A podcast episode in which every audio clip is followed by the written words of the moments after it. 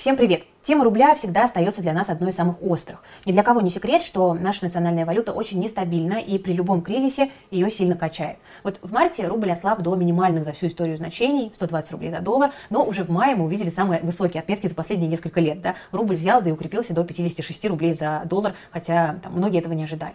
И тут, конечно, очевидно возникает вопрос, что вообще происходит, что делать, чего ждать от рубля. Ну вот давайте в этом видео мы постараемся ответить на эти вопросы и подробно разобрать, что влияет на курс рубля сейчас и чего нам ждать в ближайшем будущем. Вы смотрите Invest Future, с вами Кира Юхтенко. Ну, для начала давайте разберем, что влияет сейчас на курсы нашей национальной валюты. В марте, после начала спецоперации, рубль начал резко слабеть. И вот в связи с этим Центральный банк ввел жесткие ограничения по ее обороту. Такие прям очень жесткие. Среди них ограничения на снятие валю... наличной валюты до 10 тысяч долларов, ограничения на вывоз за рубеж на такую же сумму, обязательство экспортеров продавать 80% валютной выручки, запрет нерезидентам выводить деньги за рубеж, ну и так далее. Там полный пакет. Потом эти меры ослабили. В частности, уменьшили объем обязательной продажи выручки до 50%, 10%, увеличили лимит перевода денег за границу до 150 тысяч долларов, это прилично, ну и еще ряд незначительных послаблений. Но это не остановило рекордное укрепление рубля, и сейчас он по-прежнему находится в районе там, 60 рублей за доллар. Почему? Ну, тут все дело в том, что предложение иностранной валюты все еще превосходит спрос, а происходит это по двум причинам. Первая причина – иностранцам запрещено выводить свои деньги за рубеж. Ну и вторая причина – экспорт сейчас превышает импорт. Санкции в этом виноваты. С первой причиной, в принципе, все понятно. Нерезиденты владеют в России таким большим количеством различных предприятий, там, акций, других финансовых активов. И после начала э, спецоперации они э, могут их продать, но они не могут вывести деньги, которые они получили за рубеж. То есть доллары и евро покупать за рубли им незачем. Нет вообще никакого смысла. Ну, а, собственно, вторая причина заключается в том, что после начала конфликта многие иностранные компании э, перестали поставлять свою продукцию в Россию.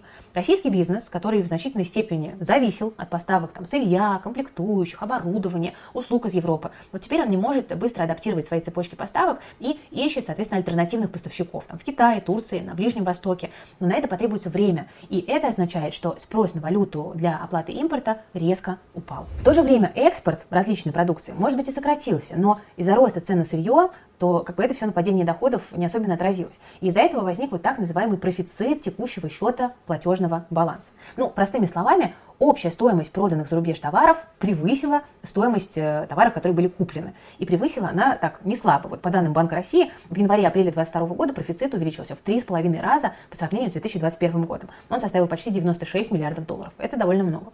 Теперь давайте вспомним обязательства экспортеров продавать раньше 80, теперь 50% валютной выручки. Большая часть этих миллиардов просто была выставлена на продажу. Ну а покупать ее ну, просто некому в сложившихся обстоятельствах. Кроме того, не будем забывать про отток капитала из страны, там, например, на выплату внешнего долга или дивиденды по акциям российских компаний. Вот эти платежи приводили к покупке валюты и рубль ослабляли. Но сейчас они фактически остановились, тоже по понятным причинам.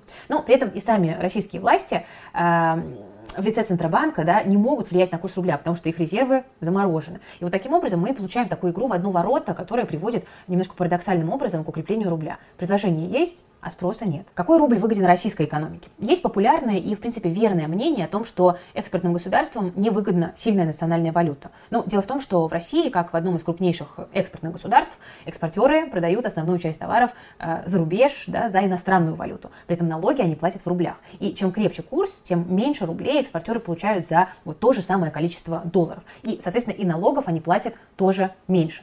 Кроме того, от курса рубля зависит и поступление НДС по импорту товаров, потому что в налоговую базу входит э, таможенная стоимость в валюте.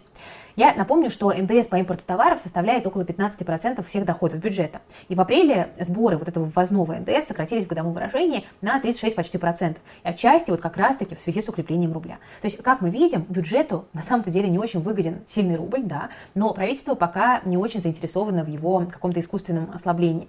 Основная причина в том, что деньги банально пока есть. Вот в мае объем фонда национального благосостояния вырос э, почти на полтора триллиона рублей. Это связывают с высокими ценами на сырье на внешнем рынке. Кроме того, правительство может э, использовать переходящие остатки средств на счете в казначействе. За последние несколько лет, вот там по разным оценкам, там скопилось от 4 до 5 триллионов рублей. Зачем же тогда Центробанк так активно ослабляет валютные ограничения? Тут на самом деле все просто. Регулятору важно не столько ослабление рубля, сколько его стабильность и прогнозируемость. И Центральный банк тщательно просто оценивает риски для финансовой стабильности, да, иначе говоря, угрозу вот этой чрезмерной волатильности обменного курса. И как следствие, вероятность паники среди населения. Это очень сильно влияет на настроение. И очевидно, что при более там, сильном или более стабильном рубле все игроки рынка спокойны. И по этой причине Центральный банк может медленно ослаблять контроль над курсом, как бы приближая его к естественным рыночным условиям, но без каких-то потрясений. Из положительных сторон сильного рубля можно выделить э, основную, это, конечно же, снижение инфляции. Вот на фоне укрепления национальной валюты в мае недельная инфляция опустилась до нулевого уровня по сравнению с тем, что мы видели там в конце марта, это 1%. Сейчас сглаживание инфляции для ЦБ – это, на самом деле, приоритетная задача по сравнению с регулированием курса валюты, и поэтому основное внимание в ближайшее время будет приковано именно к росту цен. А, друзья, вот помимо замедления инфляции, сильный рубль также способствует созданию условий для снижения ключевой ставки – удешевлению кредитов, ну и также более быстрой стабилизации деятельности компаний, которые ориентированы на внутренний рынок. Чего ждать в будущем?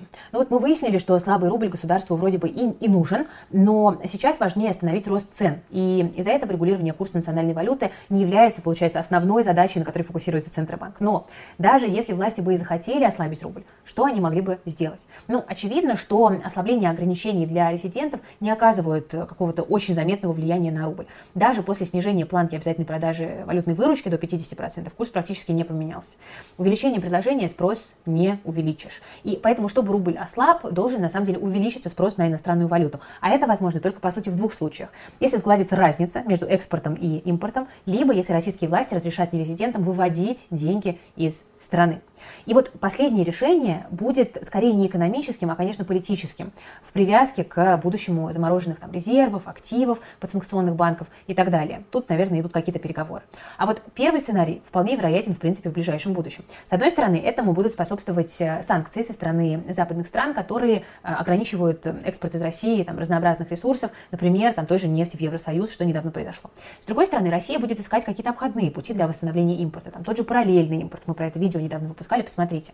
Причем, чем лучше будет чувствовать себя экономика, тем больше будет спрос на импорт, тем быстрее рубль может начать слабеть. Друзья, для тех, кто не знает, что делать со своими рублями в текущей ситуации и задумывается о том, чтобы вложить деньги в недвижимость, я напоминаю, что а, Invest Future совместно с компанией Smarent и Виктором Зубиком, которого многие из вас знают по интервью, которое у нас на YouTube выходило, мы 18 июня в Петербурге проводим конференцию по недвижимости, где будем разбираться в текущей ситуации и искать инвестиционные возможности. Ссылочка есть в описании, вы можете принять участие в конференции, если у вас есть такое желание, мы будем вам рады. Ну, если коротко, то в текущей ситуации, когда конфликт продолжается, рубль будет слабеть только в случае, если будет падать экспорт или будет расти импорт.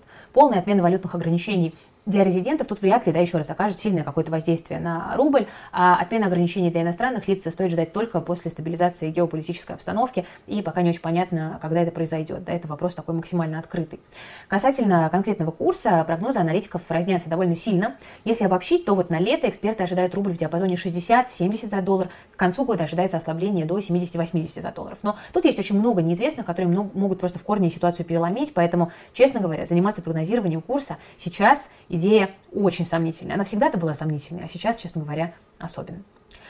Ну что ж, э, друзья, на этом у меня, пожалуй, все. С вами была Кира Юхтенко, команда Invest Future. Рассказывайте, чего вы ждете от российского рубля и как вам вообще с крепкой национальной валютой живется, нравится ли вам это. А то, когда был доллар по 120, все говорили, э, ой, как плохо, ой, как страшно. Ну, собственно, я не была исключением. Когда доллар по 60 там или около того, все говорят, а почему он такой крепкий? Что-то здесь не так. Где-то здесь есть подвох. Ну, возможно, он действительно и есть, но в целом-то как бы для обывателя, наверное, это не самая плохая новость. Ну что, спасибо за внимание. Лайк, подписка, колокольчик. Э, и до новых встреч на нашем канале в наших следующих выпусках. Всем пока. Берегите себя и свои деньги.